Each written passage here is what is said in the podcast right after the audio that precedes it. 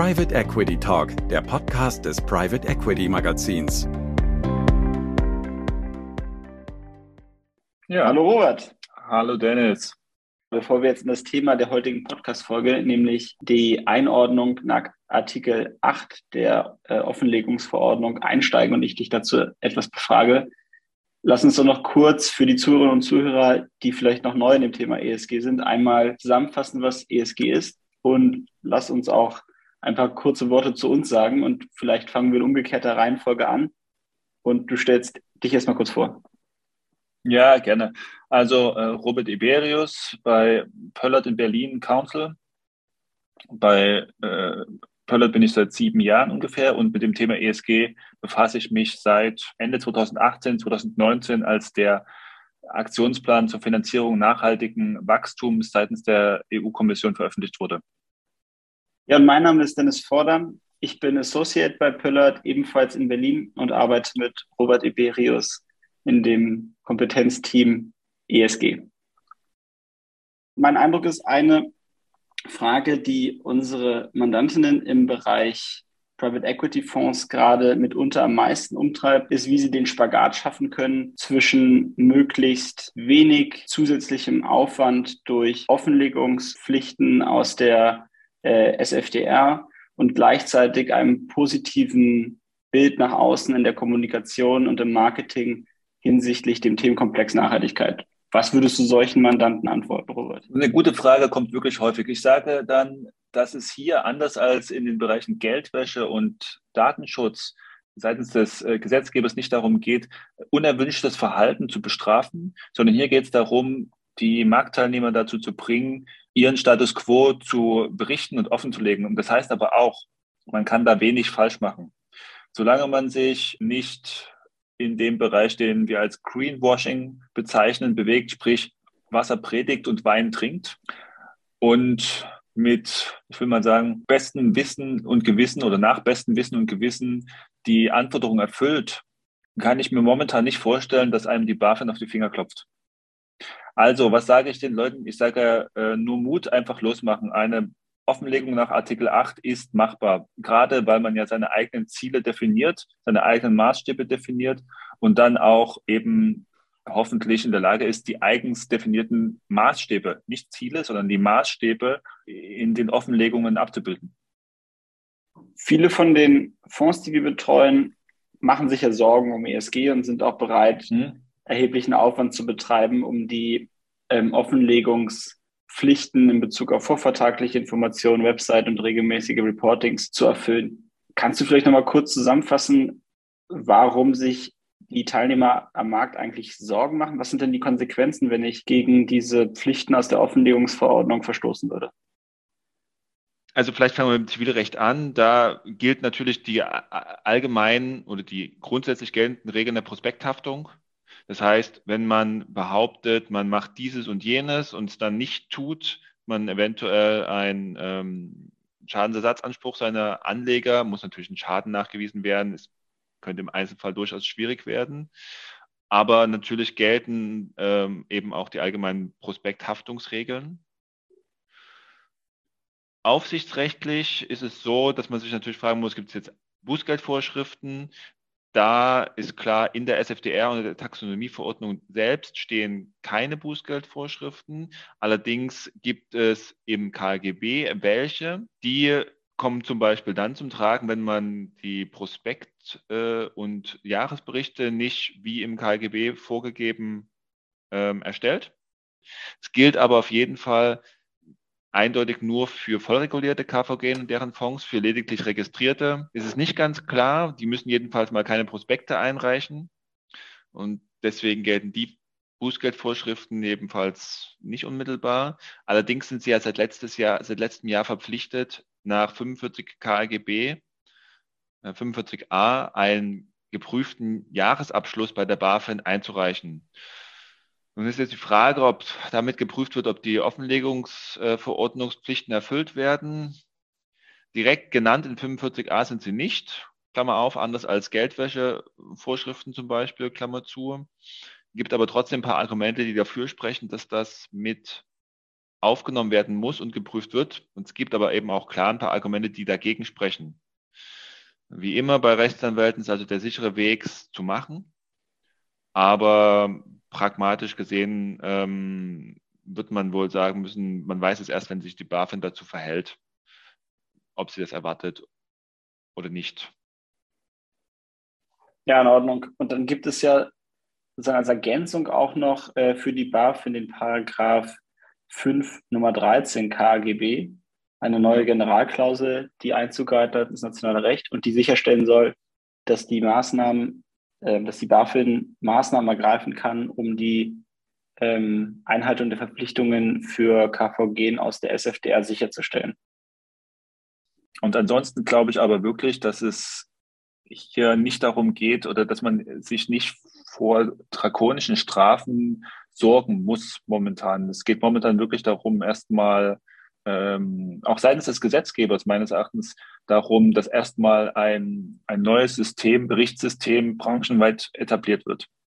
Und das ist ja klar, dass das ganz neu ist für alle und es ist auch klar, dass man äh, kaum Standards hat. Da kommen wir vielleicht noch dann dazu. Und demzufolge kann man da meines Erachtens weniger falsch machen, als manche befürchten. Was die Leute halt abschreckt, ist, dass äh, es einfach noch nicht so viele Erfahrungen gibt, dass man äh, sich an Standards orientieren kann, dass man irgendwo quasi, naja, eine Best Practice übernehmen kann. Das nervt, das nervt die Mandanten und äh, das kann ich auch gut verstehen. Wir wollten ja heute auch über ähm, insbesondere über Artikel 8 sprechen. Vielleicht mhm. kannst du für die Zuhörerinnen und Zuhörer nochmal kurz zusammenfassen, in welchem Kontext sich diese Bezeichnung Artikel 8 eigentlich bewegt. Was hat es damit auf sich im Rahmen der SFDR? Ja, die SFDR ist wie auch die Taxonomie jetzt in dem Stand der Dinge eine reine Transparenzvorschrift, eine reine Offenlegungsvorschrift. Du kannst also hergehen und sagen, wir wollen total nachhaltig sein und äh, alles muss, alle unsere Investments müssen CO2-neutral sein und dann setzt du dich hin und machst nichts dergleichen.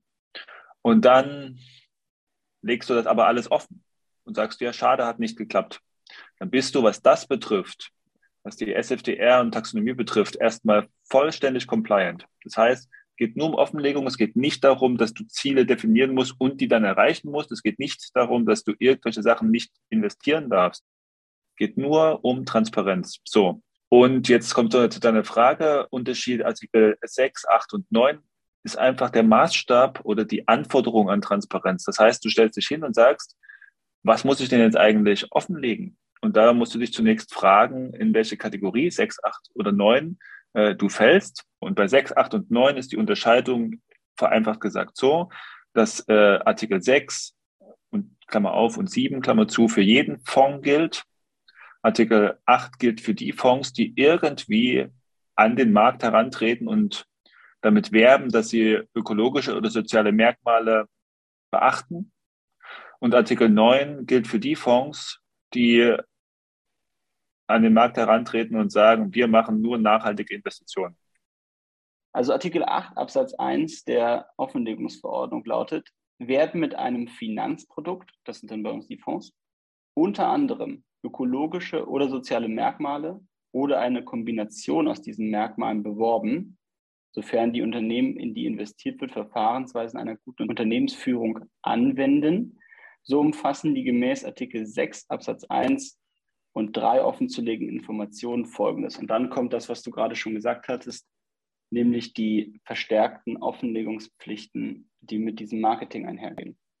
Also der zentrale Begriff ist ja hier das Bewerben von ökologischen und sozialen Merkmalen. Vielleicht Bevor wir über, ja. darüber reden, was ökologische und soziale Merkmale sind, lass uns kurz darüber sprechen, was heißt eigentlich bewerben? Um nochmal kurz zum Anfang deiner Frage zurückzukommen, das stimmt. Die, die, die, eine häufige Frage ist wirklich auch bei mir, was müssen wir ähm, erfüllen für Artikel 8 und gibt es eine Möglichkeit, einerseits äh, mit unserem ESG-Ansatz an den Markt zu treten und nicht verpflichtet zu sein, nach Artikel 8 zu berichten. Und da muss man leider sagen, die äh, Lücke dafür ist denkbar klein, wenn sie überhaupt existiert. Warum? Du hast gefragt, was ist Bewerben? Und als die, als die ersten Entwürfe rauskamen zur ähm, SFTR, war das äh, komplett unklar und es blieb lange Zeit unklar und so lange, dass sogar die europäischen Aufsichtsbehörden sich an die Kommission gewendet haben und diese Frage an die Kommission gestellt haben, neben einigen anderen. Und die Kommission hat leider nicht hochpräzise, äh, aber doch, finde ich, deutlich genug geantwortet. Und man wird es so zusammenfassen müssen, dass alles, was irgendwie den Eindruck erweckt, Nachhaltigkeitsaspekte zu berücksichtigen, dazu führt, dass man nach Artikel 8 berichten muss, wenn man ähm, damit quasi nach außen tritt.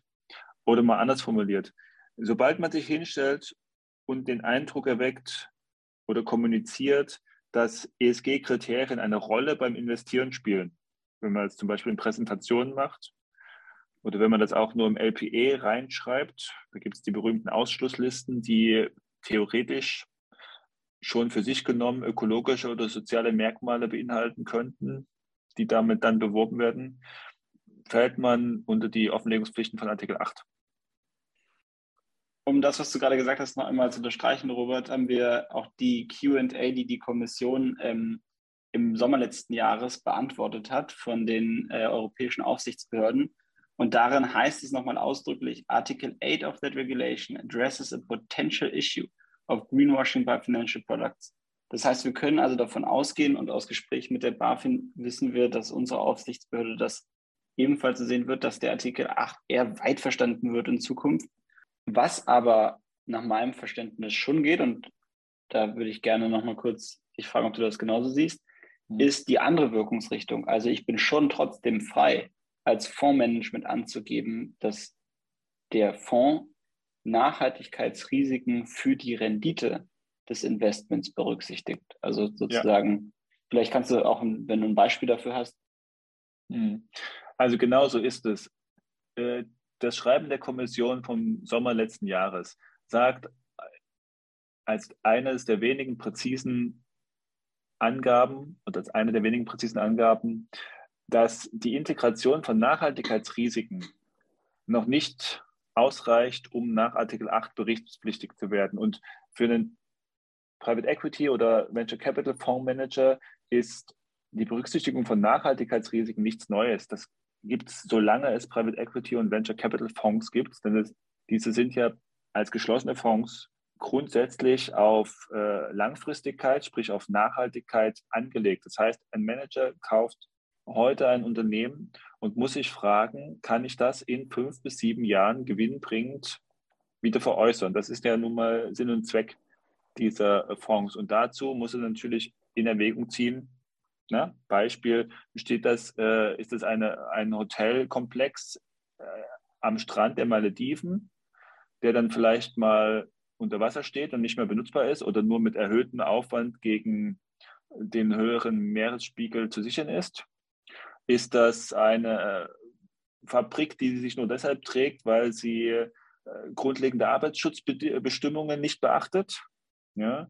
Äh, ist das ein Unternehmen, was Getriebe herstellt für Autos, ja, wo man sich fragen muss, braucht das in fünf Jahren noch jemand? Das sind alles Nachhaltigkeitsfragen, die sich die Manager schon immer beantworten mussten. Und deswegen, vermutlich deswegen, führt das allein noch nicht dazu, dass du nach Artikel 8 berichtspflichtig wirst. Nur das noch mal kurz festhalten. Also die Nachhaltigkeitsrisiken für mein Investment das ja. hast du ja gerade mit dem Malediven-Beispiel ja. der Nicht-Compliance in Bezug auf Arbeiterschutzbestimmungen agierenden äh, Fabrik. Das hast du ja schön unterlegt. Und etwas davon also, oder davon zu trennen ist aber die Auswirkungen meines Investments auf Nachhaltigkeitsfaktoren. Ich betone das jetzt gerade nochmal so ausdrücklich, ja. weil das Wording ja auch in der Offenlegungsverordnung so nah beieinander ist, dass ich mir vorstellen kann, dass äh, viele sozusagen diese Unterscheidung noch nicht bewusst haben das ist eigentlich eine ganz gute Überleitung, Robert, zu meiner nächsten Frage an dich. Du hast ja nämlich schon vorhin den Zuhörerinnen und Zuhörern erklärt, dass oder besser gesagt, was als Bewerben gesehen werden kann. Ich fasse es nochmal kurz zusammen. Ungefähr alles, was in Richtung Nachhaltigkeit ja. nach außen kommuniziert wird. Und ich glaube aber, dass es noch interessant ist zu wissen, in welchen Unterlagen oder Informationsquellen muss ich denn jetzt als Management-Team ein Auge drauf halten, ob hier sich möglicherweise äh, Aussagen einschleichen, die dazu führen könnten, dass das als Bewerben nach Artikel 8 eingestuft wird. Ja, in allen. Also in allen, was nach außen geht. Das äh, können natürlich die typischen Marketingkommunikationen sein. Das kann aber auch allein das äh, LPA sein. Natürlich der Prospekt. Die Kommission hat gesagt, es geht auch, man kann den Eindruck der Berücksichtigung von Nachhaltigkeitsaspekten auch in den Jahresberichten erwecken. Ja? Das heißt, letztlich ist es vorstellbar, dass man einen, einen noch erwerbbaren Fonds hat, äh, der bisher keine Angaben dazu gemacht hat und dann aber in den Jahresberichten äh, auf einmal ein ESG-Reporting aufnimmt. Dann würde man wahrscheinlich auch vertreten können, dass dieser Fonds dann nach Artikel 8 berichtspflichtig wird. Das dann so viel Sinn ergibt für den Fondsmanager, das zu tun, als sprich das in die Jahresberichte aufzunehmen, ist dann natürlich eine naheliegende Frage. Ja. Aber ich kann nur immer wieder darauf hinweisen, der Eindruck ist meines Erachtens klar. Die Kommission möchte so viele wie möglich Finanzprodukte dazu äh, bringen, dass sie nach Artikel 8 berichtspflichtig sind und hat ihre Antwort auf die Anfrage der ESAs, was ist eigentlich Bewerben, entsprechend weit formuliert. Und zum Schluss, Robert, habe ich noch ein paar beispielhafte Aussagen rausgesucht. Und ich würde die dir gerne einmal zurufen und du kannst mir dann ja sagen, ob du darin ein Bewerben im Sinne von Artikel 8 sehen würdest oder nicht. Wir ermutigen unsere Unternehmen darin, nachhaltige Praktiken anzunehmen. Nee, also Artikel 8 sagt ja, ökologische oder soziale Merkmale bewerben. Da habe ich jetzt nichts gehört in der Aussage. Zweite Aussage, wir integrieren interne Policies, um Maßnahmen gegen den Klimawandel zu ergreifen. Ja, tendenziell ja. Da ist zwar auch nur mit einem so ein Satz, ja, wenn das der einzige Satz ist in dem ganzen, äh, in den ganzen Unterlagen, dann ist es natürlich grenzwertig. Ich würde dann sagen, lasst ihn weg. Aber wenn dann typischerweise noch einiges dazu äh, steht, äh, selbst wenn das auch alles nicht so präzise ist, dann würde ich sagen, ja, schon. Dann wird der Eindruck erweckt, dass man nach, dass man ökologische ähm, Merkmale hat, ja, berücksichtigt bei seiner, in, in seiner Investment Policy, ja, in seinen Investmentzielen. Wie auch immer die sind. Aber auch da hat die Kommission ja keinen Mindestmaßstab angelegt. Sie hat gesagt nur, wer den Eindruck erweckt, der würde ökologische Merkmale berücksichtigen, muss nach Artikel 8 berichten. Der Bericht wäre dann aber ziemlich kurz, äh, könnte dann aber auch ziemlich kurz sein. Wir richten unser Handeln an den UN Sustainable Development Goals aus. Ja, auch wenn das wahnsinnig unpräzise so ist mit dem kurzen Satz, aber man wird einem Mandanten nicht guten Gewissens sagen können, nö, bist nicht unter Artikel 8, wenn du diese Aussage triffst. Das ist das Problem. Ja, das ist doch, das ist doch nachvollziehbar. Du würdest sagen, aus anwaltlicher Vorsicht eher ein Ja. Wir richten unsere Investmententscheidungen an den ESG-Kriterien aus. Also letztlich ja, Komma, wobei ich sagen würde, in dem Fall streicht den Satz oder macht greifbarer, führt aus, was ihr tut, sonst ist das sinnlos. Letzter Satz, Robert. Wir unterstützen unsere Portfoliounternehmen dabei, nachhaltige Geschäftsmodelle zu entwickeln. Nein. Nachhaltigkeit ist, ist äh, wie gesagt, etwas, was äh, im PE-Bereich, überhaupt im Wirtschaftsleben schon immer also nicht immer, aber für die allermeisten äh, schon immer absolut äh, wichtig war. Es gibt wahrscheinlich Unternehmen, Unternehmungen, die auf Kurzfristigkeit angelegt sind, ja, was weiß ich, äh, äh, Jahrtausendwende äh, Accessoires für die Silvesterfeier, aber ansonsten hat doch jeder vor, sein Unternehmen langfristig, sprich nachhaltig zu betreiben.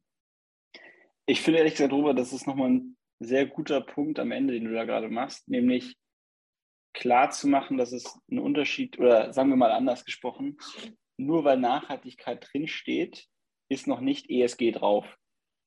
Ja. Also ich kann mit dem Begriff Nachhaltigkeit operieren, zum Beispiel mein Geschäftsmodell äh, zu beschreiben, ohne dass ich im selben Moment auch in die ESG-Compliance reinrutsche. Und du hast ja gerade sehr schön nochmal ausdifferenziert, dass dazu eben noch kommen muss der Bezug auf soziale oder ökologische Aspekte und gegebenenfalls dann auch der Governance-Bezug.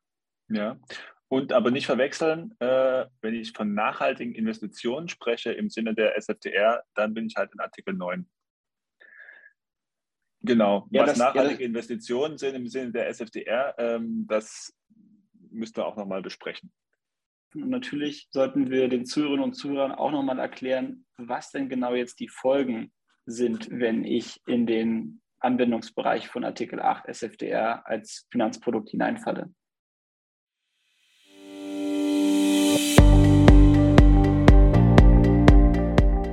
Danke fürs Zuhören. In unserem Online-Magazin unter www.pe-magazin.de halten wir Sie zu den aktuellen Themen der Private Equity Branche auf dem Laufenden. Schauen Sie gern einmal rein oder folgen Sie uns auf LinkedIn. Alle Podcasts-Folgen gibt es im Magazin und als Abo unter Private Equity Talk überall dort, wo es Podcasts gibt.